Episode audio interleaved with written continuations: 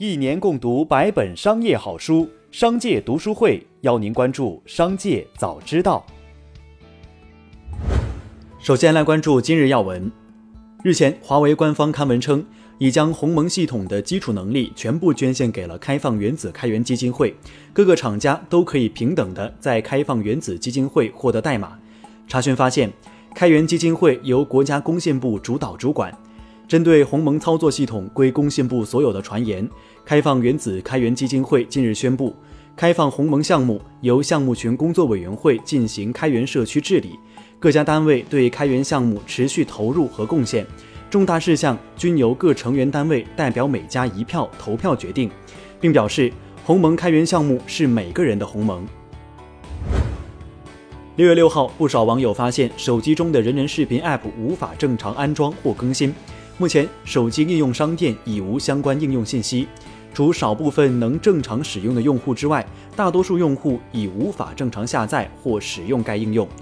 人人视频回应表示，即日起，人人视频将响应相关法律法规，即刻下架快看相关内容，针对问题内容进行坚决治理，对问题严重、影响恶劣的账号及违规内容从严从重处置。再来关注企业动态。今天正值高考，来盘点一下互联网大佬们的高考成绩。百度李彦宏，一九八七年阳泉市高考状元，考进北大；京东刘强东，一九九二年宿迁市第一名；腾讯马化腾，一九八九年高考七百三十九分，比重点线还多出了一百多分；小米雷军，一九八七年将近七百分的超高分，成为湖北省的高考状元；新东方俞敏洪，三次高考英语三十三分、五十五分、九十三分。一九八零年，终以三百八十七分拿到了北大的录取通知书。六月五号，力捷石集团宣布以二十二亿美元的企业价值将美赞臣中国业务出售给春华资本。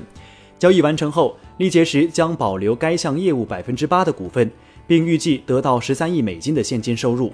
此前，美赞臣被不少中国乳企争抢，伊利和新希望已递交了初步报价，红杉资本也提出了邀约。不过，最终花落春华资本还是有点出乎市场的意料。春华资本投资标的中，与美赞臣业务最接近的，还有前年宣布从蒙牛集团分拆出去的中国本土奶粉品牌君乐宝。据最新消息，华为旗下的哈勃投资公司开始投资光刻机领域，入股了由中科院微电子所控股的科艺宏源公司，占股百分之四点七六，成为第七大股东。据悉，科艺宏源的主要业务就是光刻机中的三大核心技术之一的光源系统，是国内第一、全球第三的准分子激光器企业。据港交所文件显示，奈雪的茶通过港交所上市聆讯，更新版招股书显示，二零二零年奈雪的茶营收三十点五七亿元，同比增长百分之二十二点二一，年内亏损两千零三十三点零二万元，同比亏损扩大。近日，中国邮政成立奶茶店相关话题登上微博热搜。有福建省网友称，自己家楼下的中邮大药房开了一家奶茶店，名为“有氧的茶”。奶茶的外包装设计也有邮政等相关元素。据媒体报道，奶茶店为中国邮政福建公司入股的中邮恒泰药业开办的业务。中国邮政福建公司回复称，奶茶店并非邮政业务，也暂无相关发展规划。六月六号消息，未来总裁秦力红回应此前有关 G 迷你的传闻称，这是未来品牌明年将推出的一款新产品的代号。未来表示，这不会是低端产品，未来品牌会保持高端定位。昨日，国内六大影视公司分别在各自官方微博再次发声，继续公开表达反对短视频侵权盗版的鲜明态度。同时明确，这并非长短视频之争，最终目的在于创造良好的创作环境。再来关注产业新闻，六 G 推进组发布六 G 总体愿景与潜在关键技术白皮书。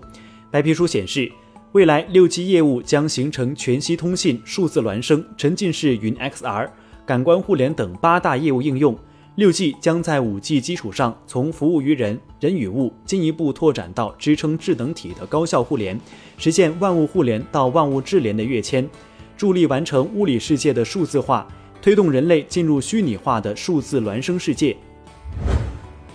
今年以来，猪价一路下行，截至六月五号，全国猪价已经跌至十七元一公斤附近，较年初接近三十七元一公斤的高位已经腰斩不止，甚至已经回落至两年前，也就是二零一九年下半年猪价开始大涨的起点。